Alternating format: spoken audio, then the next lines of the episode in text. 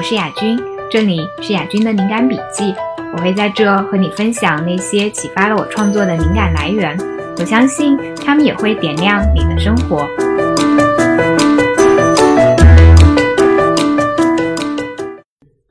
大家好，我是雅君，这一期请了我的亲生闺蜜 大贝同学来和大家一起录这一期的电台。贝子，你来简单可以自我介绍一下。我是雅君的亲生闺蜜，然后这件事情应该是嗯十几年前的事情了。对对，我们是大学大学同学，好像到现在已经十几年。然后这件事情好像有点暴露年龄。然后呃，我一直在律所，现在是我在律所的第八年。贝子现在在香港做律师，然后他是有纽约的霸，就是我们朋友当中的学霸，并没有，并没有这个东西，其实。啊，只是路径的不一样。在看待感情的方式，跟你十年前看待感情的方式有什么不一样吗？当然啦，我都一把年纪了。嗯，我觉得十年前不存在看待感情的方式，就好像是一个很自然的东西，就是它是呃，好像就像你，它发生在你身上，然后你碰到了它。然后你也没有想过怎么样去处理它，就是一个都处于一种比较自然的状况，所以那些问题啊也非常具有普遍性。我就觉得可能大部分的人在那个年龄啊不一定是遇到一样的问题，但是很多都是可以归类的几个问题吧。嗯，但是我现在的话可能会更多，我就会有一套自己的生活体系这种感觉的，那么肯定都会不一样。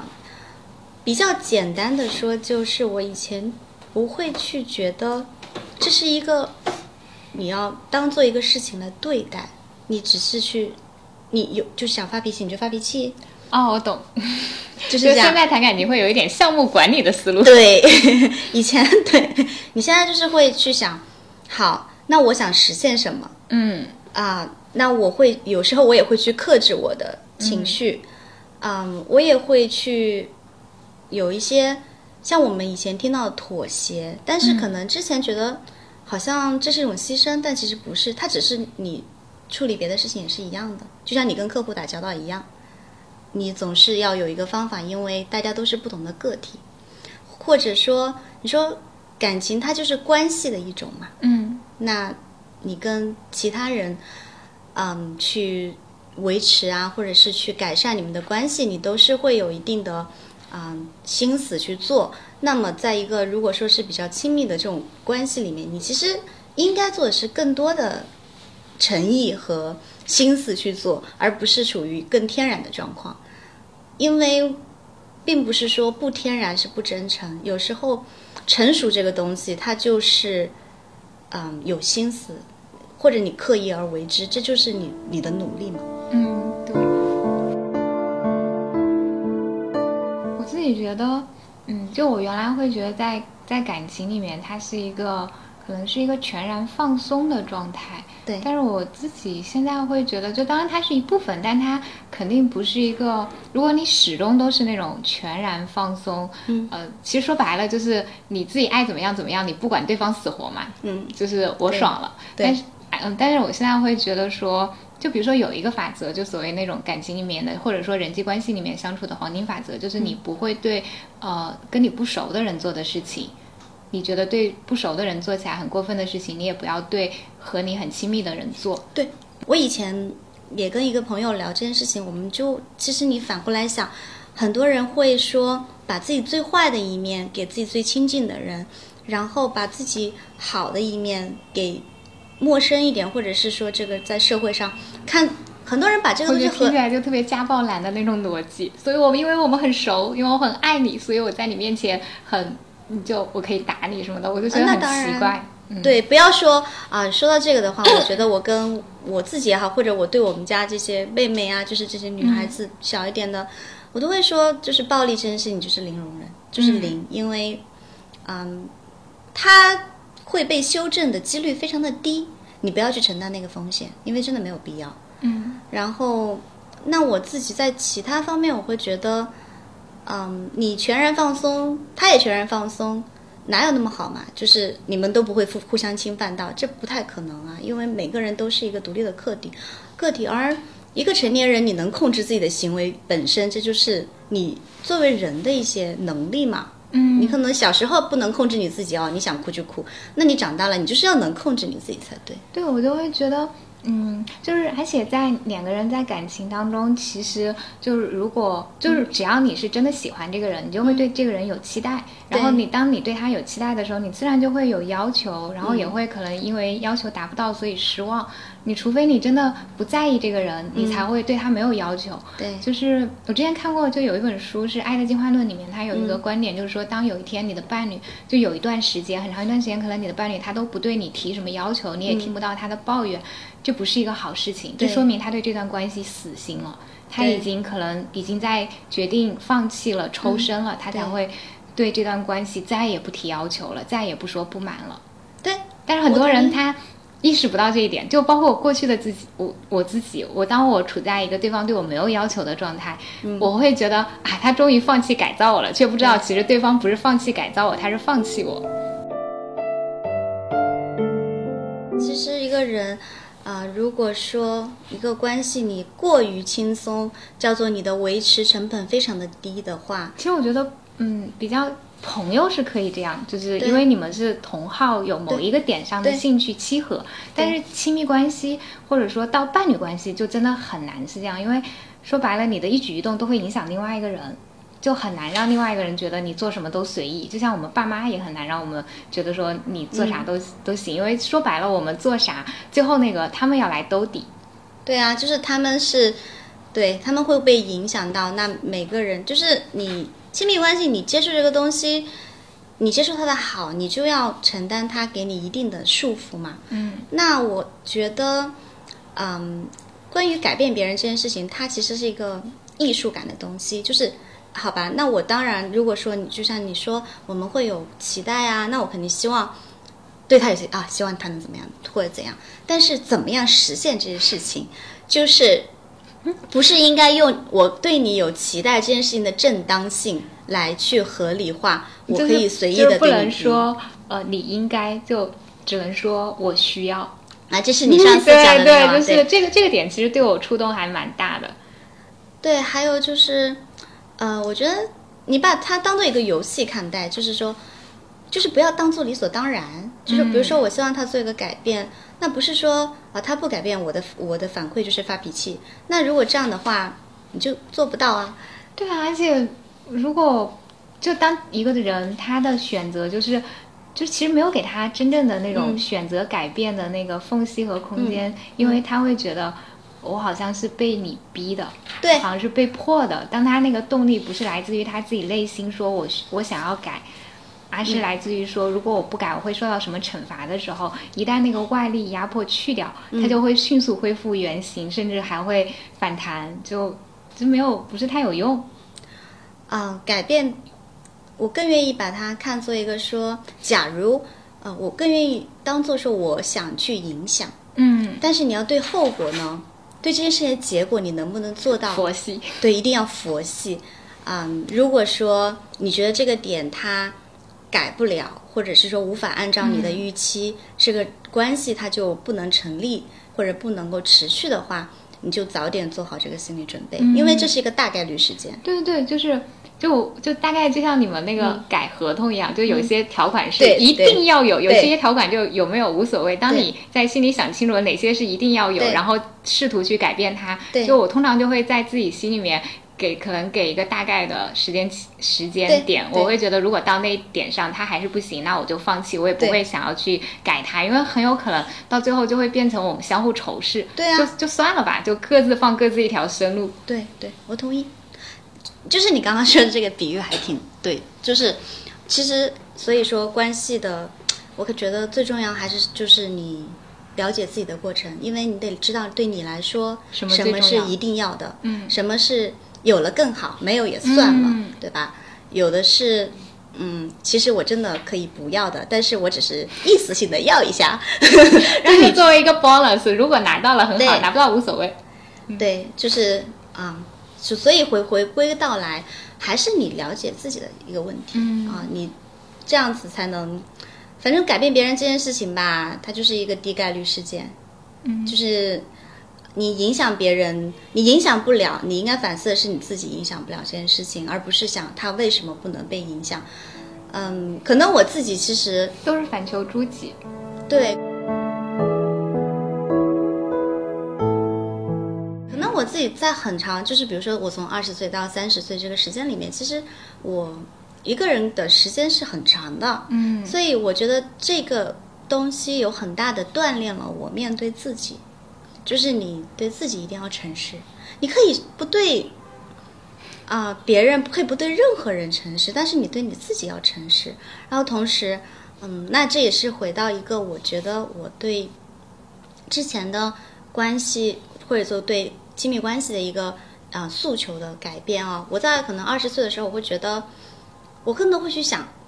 这个人他是真的对我很好吗？你懂吗？就是我会去想这个问题。嗯我其实我以前就我们也很熟，这么多年，你也知道，我从最开始的时候，我看待这个问题呢，是很，就是叫做其实是一个 defensive，就是一个防卫心态。嗯就是像我有个池子，别人要进来，那我就要审严格的去审视，是吧？行不行这样？嗯其实是出于一种自我保护的这种东西。那嗯，其实本质上它它就是自信心的不够，因为你你你你处于 defensive 的人，他其实就是自信心不够。然后，但是，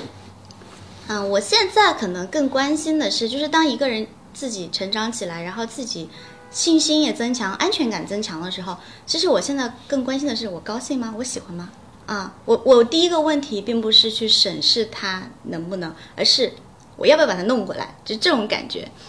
嗯，所以这就是时间带给人很好的东西，嗯就是它让你干更安全，然后你就更，其实更安全、更强大，不是让你会更更加紧，而是会让你更松，对吧？你觉得其实就没关系，甚至说感情啊、婚姻啊这些事情本身，在你整个人生中，它也不是一个稻草，就是就是不是说这个东西出现问题，我整个就要崩掉了。就你有很多个不同的支撑点，比如说你有你的工作，你有你的朋友。嗯。就对我之前其实有一段时间，我会觉得所谓的自由的状态，可能嗯。就是我。呃，无牵无挂的状态，嗯。但我现在完全反过来，我觉得我自由的状态是我跟很多人、很多事情嗯都有连接，都有连接嗯。就是就不是那种过去觉得他人即地狱，而是我现在会觉得，就是他人他们那些人的存在才构成了我的存在。就是如果我没有和那些人的联系，呃我就我的自我是怎么来的呢？我的自我其实就是我在做事情，我在和不同人的这种交流碰撞当中，我才有了自己。对，或者说，自我它是一个很多个面相。如果你不去接触不同的人，嗯做不同的事情，那些面相从一开始就不会从混沌当中出现。对它就是模糊的一团。直到你遇到那些人，嗯就是就像如果我不去谈恋爱，我就没有机会知道我在恋爱里面是什么样子。嗯我不去写文章，我就不知道哦，这个文章写写的过程当中，我会有一些新的想法出来。可能我之前压根就没有这些想法，对就都是这些事情让我知道哦，原来我还是有这样的一面。嗯。对啊，对，我同意。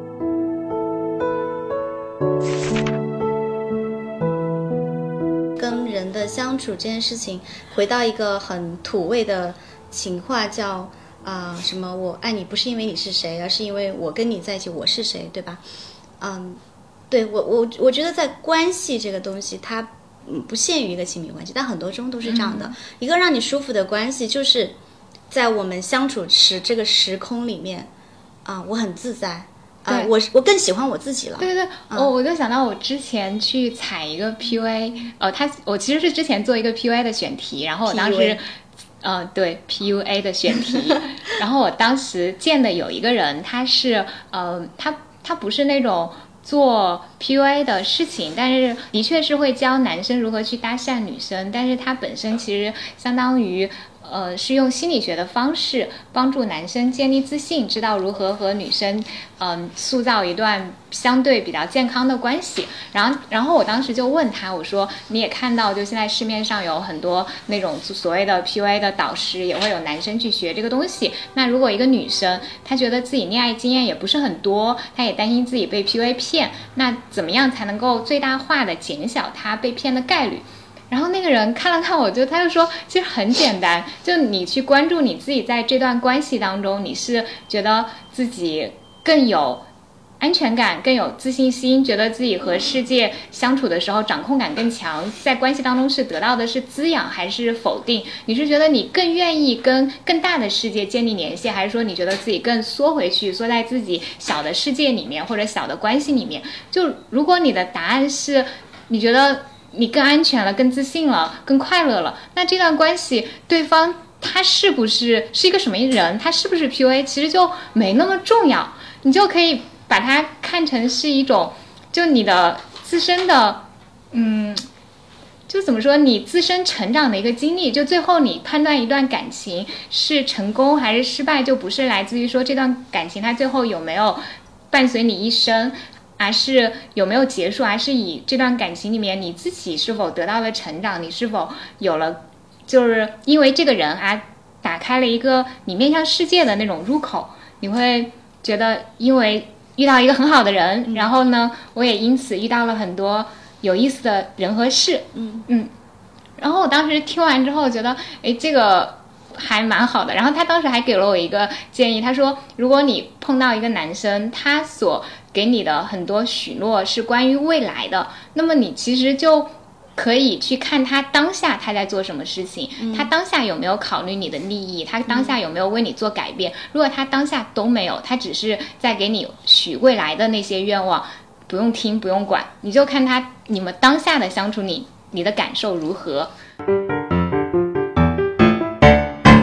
说这个的话，其实你说当下呢，嗯，你看人做什么。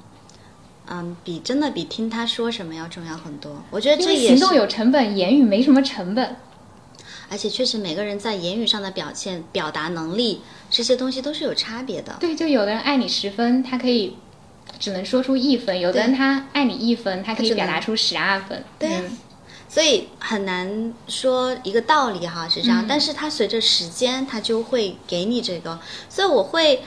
嗯，从这个理由出发，我会觉得女生，你稍微晚一点，就是进入一个完全认真的关系，比如说婚姻的话，嗯，会有帮助。你还是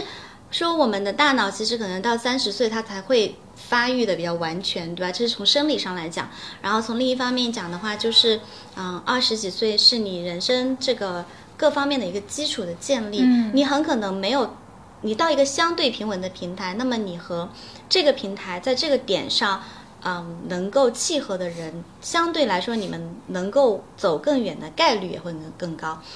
嗯，这些东西它都不是什么道理可言，它就是概率。对，有些人可能二十岁他就遇到一个特别合适的。对对，就像哦，我之前听过一个说法，就是说成功的婚姻或者说比较幸福美满的婚姻有什么共同点？然后那个答案有一个答案我很认同，就唯一的共同点是运气，因为有很多人 他们也很相爱啊，但是可能因为各种各样莫名其妙的原因，天灾人祸，或者是某一方的婆婆或者妈妈很难搞，就是不行，那也没办法。对啊，而能够能够排除掉外界的很多干扰因素的一个，有时候它的基础就是你们两个人都成为更强的人，更强的个体。然后你们在各个方面的抗抗干扰的能力就会增强。嗯，那这样子的话，其实年纪大一点，可能感情更纯粹。对，因为你就是一个成熟的个体，你你所需，你不需要外界的东西来啊给你一些你一些可能其实感情以外的事情。这个东西吧，有时候不一定是你去想哦，我是为了他的什么东西，但是当你自己还。不够独立或者不够强，当你这个个体还不够稳的时候，就你的感情的取舍，你的决策会受到一些非感情的因素的干扰。对，而其实这个东西越到后面，嗯，当然我要排除掉一种就是所谓的到一定年龄的焦虑或者恨嫁这种情绪啊。其实你如果排除掉这种东西，你自己成为一个更加平和的，就是和完整的人的时候，其实你在选你在感情中你是越来越纯粹的，就是对吧？你到一定程度你会觉得。你既不需要他来提供经济什么支持，也不需要他来，就是就说白了，在现在这个社会，就是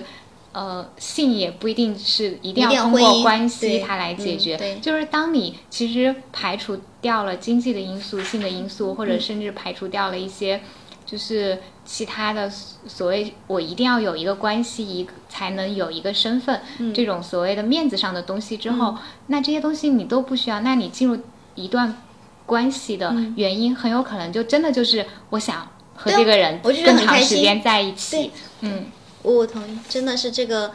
嗯，这是年龄。说女孩子可能在二十五六岁的时候会经历一个啊，其实是最焦虑的时候，到二十七八岁，其实过了三十岁你真的就没事。我亲身经历真的是这样，我就真的是觉得我人生最恨嫁，或者说。最焦虑为感情这种东西最焦虑的时候，其实就是在我二十五岁的时候分手了之后，我会有一种啊，我都二十五岁了，我居然呃还还分手了，然后还不知道下段感情在哪里，然后就觉得好焦虑，是不是人家这个年龄都已经开始谋划结婚生育什么，然后我现在连个男朋友都没有，但我后来我现在就过了二十五岁、二十六岁，再往后可能到二十七八岁的时候。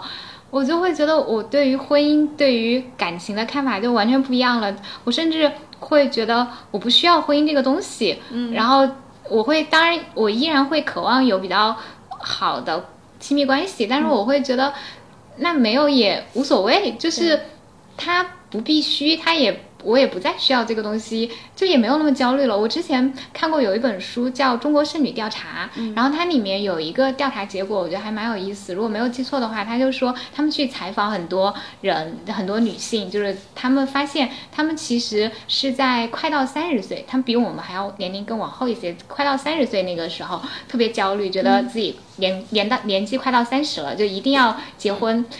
然后然后过了那个，但是有一些人可能。就算恨嫁，到了三十岁也没有成功嫁出去，就在他们看来，嫁出去是一个成功的事情。然后他们过了那个点之后，就真的就如你所说，就放飞了。他们到了三十二岁、三十三岁、三十五岁之后，发现哇，其实单身也很好啊。然后身边朋友可能那些结了婚的，可能也有各种各样的问题，甚至已经有的开始婚姻出现问题要离婚什么的。他会发现，他这个阶段其实是。经济上又比较有基础，然后又有相对充裕可以自己支配的时间，对。然后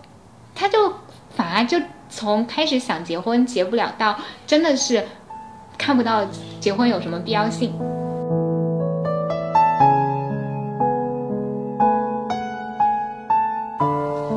觉得我们的时间线有点类似，因为我其实之前一次分手是在二十六岁，然后呢，那个时候我也陷入这种感觉，就是说，而且我之前跟他交往时间也很长，然后我也是，可能我也是唯一只跟他之前只跟他一个人交往过，然后我就会在那个时候，我也会想啊，我已经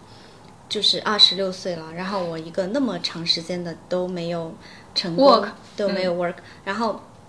那我现在从我当时那个心情，肯定觉得哦，我不可能现在马上就交一个男朋友。那我是什么时候才会交一个男朋友？我要花多少时间才能跟他建立到这个程度的信任呢？对，嗯，我当时也一直在困惑于这个问题，而且我会进入到一个从之前觉得嗯，对感情是所谓一生一世一双人。就会觉得会会有特别强烈那种执念，觉得啊，如果我跟这个人，我们初恋就结婚，是多么的美满的一件事情。然后，但是我现在想法都会觉得，世界那么大，多去看一看，多去体验体验。然后你你可能会觉得，呃，最后你愿意跟他比较长久走下去的那个人，你们是彼此可能都见过了一些东西，也就没有。对自己就比较了解了，然后也知道自己需要了。那么在这种情况下，可能契合概率会更高。对，而不是说期待对方是一个感情经历上比较……所我那时候还有那种觉得清白的概念，希望对方感情经历少一点。我现在想想就觉得，真是我太脑残了。嗯，非常像我。其实那个时候也是这种，就是。啊、你说文艺女青年的一些莫名其妙的东西。哦，对，我觉得还有我自己的不自信，我会觉得如果对方感情经验特别丰富，会觉得可能跟我不是一个 level，hold 不住。对，一模一样。其实我这个东西几乎是非常非常像的一种心理过程啊。我现在会觉得你多谈一点恋爱，然后就是如果我们在一起，你会能够知道我好在哪里。对，完全是我现在真的就是这种心情，就是你不是见过很多吗？那你就知道我这样人其实概率是很低的。对对对，而且你虽然谈过很多恋爱，就像我之前看《奇葩说》里面，好像是如今说的一段话吧，他就说，你虽然嗯，哪怕你是不是哪怕就是你谈过很多恋爱，没关系，这个你跟我我没有谈过恋爱，我是母胎 solo，但是你也是第一次和我谈恋爱，对，你和我的这个恋爱对你来说是一个全新的，你见过无数人又怎么样？你对我来说，我们彼此对于彼此依然是新人。我以前有很就很欣赏一个女孩子，嗯，就不说她背景了啊，但是当时关于她要结婚，然后，呃，当时她准备结婚，然后关于她的呃呃未未婚夫当时的事情，然后另另外一个朋友就问他，就说啊，那他之前就是也有好几任前女友啊什么的，就是你怎么看待？甚至想跟他聊聊，因为那嗯，他们都算是一个圈子里面有、嗯有一定的知名度的小人物，你懂吗？我可能知道你这姑娘是谁。对，嗯然后那个女生就说：“嗯，过往者都是炮灰。” 然后就觉得霸气，就很霸气啊，就很有意思。其实还真的是这些事情，只有走过来。我觉得，如果从现在我回头来看，当时为了能够保有什么啊、初恋就结婚这种所谓美好的意向，如果出于这种目的而一直就是出于当这个因素成为你们走下去的原因的话，你就明这不纯粹，这不是纯粹，而是不纯粹。就是你的一种奇怪的执念，那就说明其实这个东西它不是，嗯，不是他，而是你换一个人，你们执念对对你换一个人，对嗯，你初恋跟另外一个人谈，那个人也是你的初恋，就是就有点像你脑子里面有一个信念，你想要贯彻这个信念，对方是你贯彻这个信念的工具而已。是谁不更重要？嗯对。说到自信心也是一样的，我觉得我在，呃，大学的时候，那个时候就是为什么你会那么，嗯、defensive，包括我也不会去，比如说，啊、之前有一个男生，你可能也知道，他会比较，嗯，招受女生欢迎，哦，对，那那就长得挺好看的那个男生。但这件事情在我当时就是一个特别特别减分的事情，他让我其实他就让我觉得不安全。嗯他为什么让我觉得不安全？就是我不自信。而其实换到今天的我的话，如果是同样的情况，我就会觉得很开心。对，就是我就，我就真的就是说就应了那句话，就是你不要以为你的你的某一个特质就一定是优点，因为在不同人眼里面，你的那个特质可能是优点，可能是缺点。对，回过头来看我自己十八九岁那种心情，你就是觉得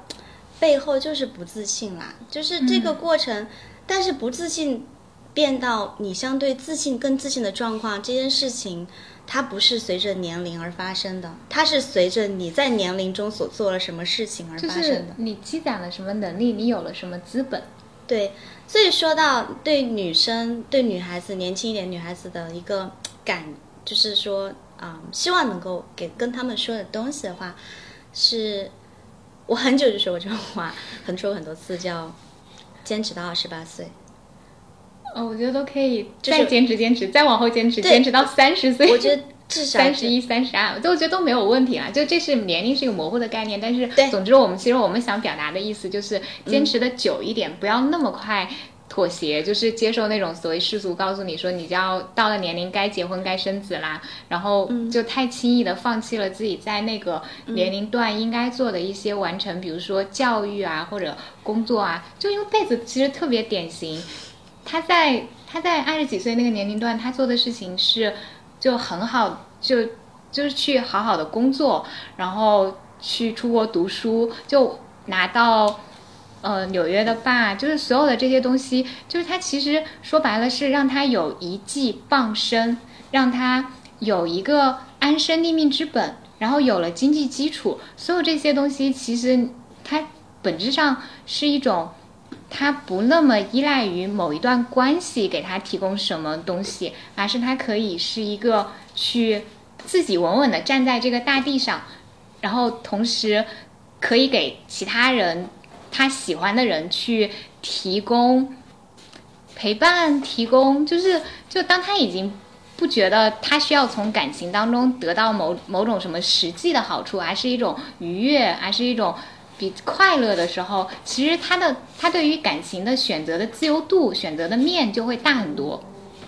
对，我觉得我说的二十八岁，不是说我让你二十八岁再结婚或者什么的，我说坚持到二十八岁是指，请你自私到二十八岁，用至少对，就是至少。为什么我说二就是至？为什么我说当然我说是至少了？因为你到了二十二十八岁之后，你就不需要我来念这句话，因为你过往人生的东西会成为你未来的砝码。砝码也会成为你的经验。就我相信啊，不是失败是成功之母，成功才是成功之母。对，我特别喜欢这句话，就是嗯，你真的是你的自信从什么地方积累而来？你的自信是通过你之前做成了什么事情，然后他会给你说，既然这件事情很难，我能做成，那么下一件事情很难，我依然能做成。对，嗯，对。所以一旦你坚持到二十八岁，几乎二十八岁，为什么我说二十八岁呢？啊，二十八岁这个年龄意至少意味着第一，你大学毕业。嗯，如果是本科的话是六年，嗯，然后你哪怕研究生你也是三到四年，然后这个年龄会让你成从在职场中完成一个小白菜到一个可以独当一面，对，稍微能够入门，就是成为一个啊职业女性，嗯，就是成为一个真正意义上职业女女性的一个过程，嗯，四年这个时间，所以一旦你完成这个转折之后，你后面的选择就是你已经成熟起来了，后面就是你自己的选择。而不要在一个你还没有、你都还没有感受过职业女性是什么，你就放弃了这条路。对，因为人生有很多东西呢，它其实是可兼得的，它只是要把次序给打乱一下。嗯，或者说我到二十八岁、九二十九岁、三十岁，我对于感情的态度，我并不是说啊，我觉得感情不重要了，而反而我觉得亲密的感情更重要了。嗯，对吧？它对我来说，啊，它就是一个补充，因为我别的东西我已经得到了，或者说我知道怎么去得到。然后呢？那我觉得它重要，但是我又不着急，是因为呢，你的自信心会让你觉得今天没有得到，明天也会得到，就是或者是说我三十岁没有得到，我三十一岁可能会得到，这就是自信心，而不是觉得我随着我的年龄而贬值了，而是你会觉得自己随年龄只会越美越有钱，就是当你有这种 信念的时候，你就会觉得未来它不会是一个，它这个东西不会变成越来越奢侈。它甚至有可能变成一个越来越自由的东西。嗯，就是这就是自信心吧，就是自信心是一切的根本。自信心也会让你遇人不熟啊，或者是遭遇挫折，你又还能够起来，因为你你自尊，你的自信心在，你就知道爬起来还是挺好的。你你就不会。还有我的一个观念就是，它叫嗯，你说砝码这个词，但是我。我在前段时间啊，我就是我在二十七岁的时候给我自己买了一个重疾，嗯，就是我一年交一万多块钱吧，然后做重疾保额大概是十几万美金，然后我最近给我自己加了一个，嗯，因为你的重疾险最好能够是你的年薪的多少倍，这样子会让你在一段时间中可以不工作，对吧？如果你真的遭遇什么事情的话，那么我就把自己的啊重疾险我又又买了一份，因为这你可以重复买了嘛，然后呢？我当时买完之后，我那天就发了一条微博，我就说，我觉得我今年三十岁，我我现在，嗯，在做的事情就是不断的加深我啊人生的护城河。啊，你说完之后，我都有点开始想去买重疾了。就是不管我发生什么事情，因为我跟我妈妈打了个电话，然后我我加了一份重疾，然后我又买了给自己买了医疗险嘛，然后我医疗就是我一年付四千多块钱，然后我。好像是在全世界除了美国以外，我一年最高可以保到两千万的医疗费，就是你不管得到什么病，你都这不会成为你的问题。我就跟我妈妈发了微信，我说我现在一年付啊差不多五万五万块钱，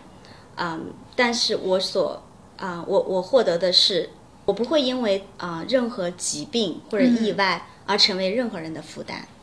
我不会拖累任何人。同时，就是我能照顾好我自己，而且没有金钱上的这个负担的话，我有什么我都高高兴兴治病，我不会去想说我还要担心，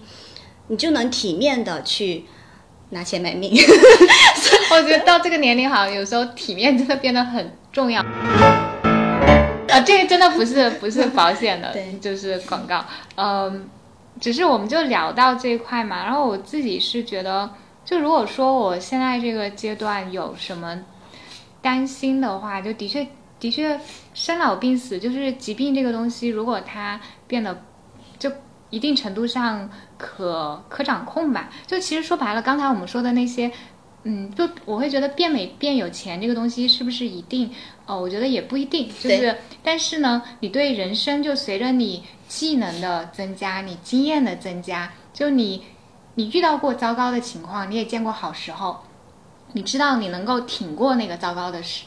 情况。迎来那个好的时候，就当你心里面就是有这样一个预期的时候，就所谓自我实现的预期，那么很多情况下你就可以比较从容的走过去，有掌控感。对我觉得对于人生，原来有一个朋友，他跟我说，他人生的快乐源泉来自于控制。我当时还，我当时还觉得，我觉得控制有那么重要吗？我现在觉得有控制感，其实真的挺重要的。其实控制感就是你的安全感，就是你不是，而且控制是指你控制自己，而不是控制别人。对对对。而一个人其实他能控制他自己的人生，他的人他往往不控制别人。嗯，因为那些你放，你看那些喜欢控制别人的人，是因为他控制不了他自己。对，就是他会，嗯，他会需要别人给他提供东西啊，别人给他提不提供东西，完全是别人的心情、别人的意愿。对，他控制不了，他就会抓狂。所以，我们日常生活当中所说的那种控制狂，往往是那种没有办法控制。对，就是其实刚好反过来。对，所以就是如果你喜欢控制这件事情的话，就应该多控制自己。然后，如果你喜欢改变，也可以改变自己。对，就是我，我最我有段时间跟朋友聊天，我就觉得，为什么会觉得自己越活会觉得变容易一点？是因为在长久的自我斗争中，我已经掌握了一套跟我自己斗争的方法。就像是你知道自己怎么样高兴特别重要。就比如说我工作压力很大，我很忙，那么我已经找到一套我自己的东西。就比如说我特别喜欢泡澡。就是在浴室里那种瓶瓶罐罐啊，东搞西搞，就是这种东西。然后我又喜欢睡觉，所以呢，泡澡加睡觉，这就是我的疗愈大法。那当我遇到外界什么事情的时候，我就不会去，你就可以去做你的那个 routine，然后去做修复。我是修复，然后我就不会去搞别人，然后就就是然后去弄掉我，就是去啊增加我和一个关系，不管是谁，对吧的这种负担。那有些人他。他可能压力很大，他就拿他的伴侣去发脾气。那你不能做点高兴的事情吗？所以以前说那个燕公子，他也说有些他有些说话还真是挺有挺有嗯，比如说他说那个嗯，如果你跟你男朋友打电话吵架是吧，或者你很生气的时候，你就应该把电话关机，然后去看电影，就是你不要在情绪的点上。昨天。我妈妈还读《论语》是吧？就是你在高兴的时候不要轻易许诺别人东西，你在不高兴的时候不要跟人说太多的话。嗯，这一切都是反求诸己的东西，就是你要控制你自己，因为别人莫名其妙，你最后这个事情既无法让你更开心，又让你们的关系出现新的问题，你又有新的问题，新的火要灭，就不要因为这个房子掉了一块砖，你就把这个整个房子都给拆掉了，就是。就是说白了，我对我之前不是有一句话对我影响很大嘛？就是杰成说，嗯，你你你就算哭泣，你也要在哭泣当中奔跑，你不要你不要因为遇到了一些事情就彻底垮掉了，然后就在原地哭泣，在原地哭泣只会让你的生活一直在废墟状态，没有人去重建它。对，就最终你的生活还是需要靠你自己一砖一瓦去把它建起来。对。我以前看王潇，然后那个王潇在那个他的微博中说，我从小就是那种一边哭一边在练后抬腿的人，嗯，就是趴在床上哭，我也在练后抬腿，其实就是这个意思，就是没有人能够。永远顺利的，就是这就不可能，这是概率性问题。嗯，所以你当然会，我会，我甚至都会觉得不顺利这个东西，或者说迷茫期，它就是必备的。对，我之前看过有一本书是叫，好名字是叫《改变之书》，嗯，然后它里面讲就是人的那个改变真正的发生，嗯，它我们都会以为说我做了某件事情，然后改变就发生了。他说不是，是你结束了某个事情，在。然后呢，这个东西改变还没有发生，是你把这个事情结束了之后，你经过一段可能比较漫长的迷茫期，你在探索，然后你可能也会上下求告无门，但是这个当中，你所有的迷茫、探索、你的痛苦、纠结都是有意义的。然后你在这种纠结状态下，你四处碰撞，可能会碰撞出一条路，然后这个时候。改变才开始发生，就改变不是以某一个事情做了以那个开始为嗯为发生，而是以你终结了某一个事情。就比如说，我自己觉得，如果是以职业路径来算的话，其实当他他不是我辞职了，辞职某一份工作我就有改变了，而是说，呃，可能在我内心真的放下了对我要在某一个领域做到。比较好的那种执念，我在内心承认了，可能这个领域我就不那么适合我，我已经放下了说我要在这个领域证明自己的那个执念之后，然后我我陷入到一段迷茫纠结，因为我原来一直在这个领域打拼，然后我也做的很努力，但是为什么就是没有那么 work 呢？我会很很反复的问自己，然后在那段时间你可能去做一些不同的事情来尝试，然后到最后可能某一个事情上它是比较顺利的，然后这个时候。改变它才发生了，它是以你放下为开始。对，这就是不破不立嘛。对，就如果没有纠结，没有痛苦，就没有后面那些。对啊，这就是你沿着一条路，嗯，有时候发展它就是曲线的。你你你一直在那个里面没有，你不存在一个改变嘛？你改变就是你变嘛。所以很多东西啊，人。我觉得好多，你看这都是正向反馈，这都是你做一件事情，然后它 work，然后他就会。所以你在年轻的时候应该干嘛？应该试啊，因为其实你是你你你试了很多次，有一次成功了，其实会让你印象深刻的是你成功的。嗯。然后你只要成功，就像你刚刚说，对，比如说我觉得我自己，嗯。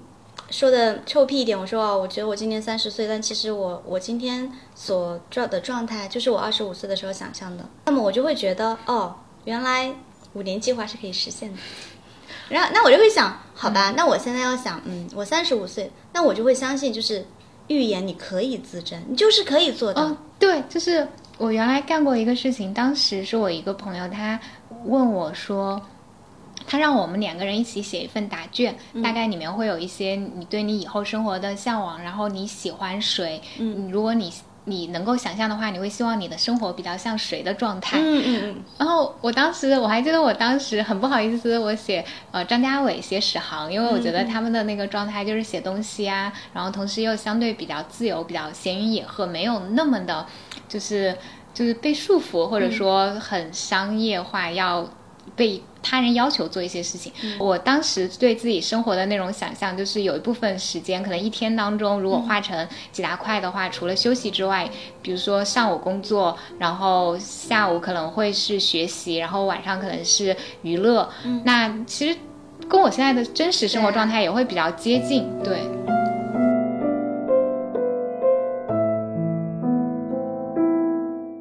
谢谢大家今天的收听和收看，谢谢贝子的光临，拜拜。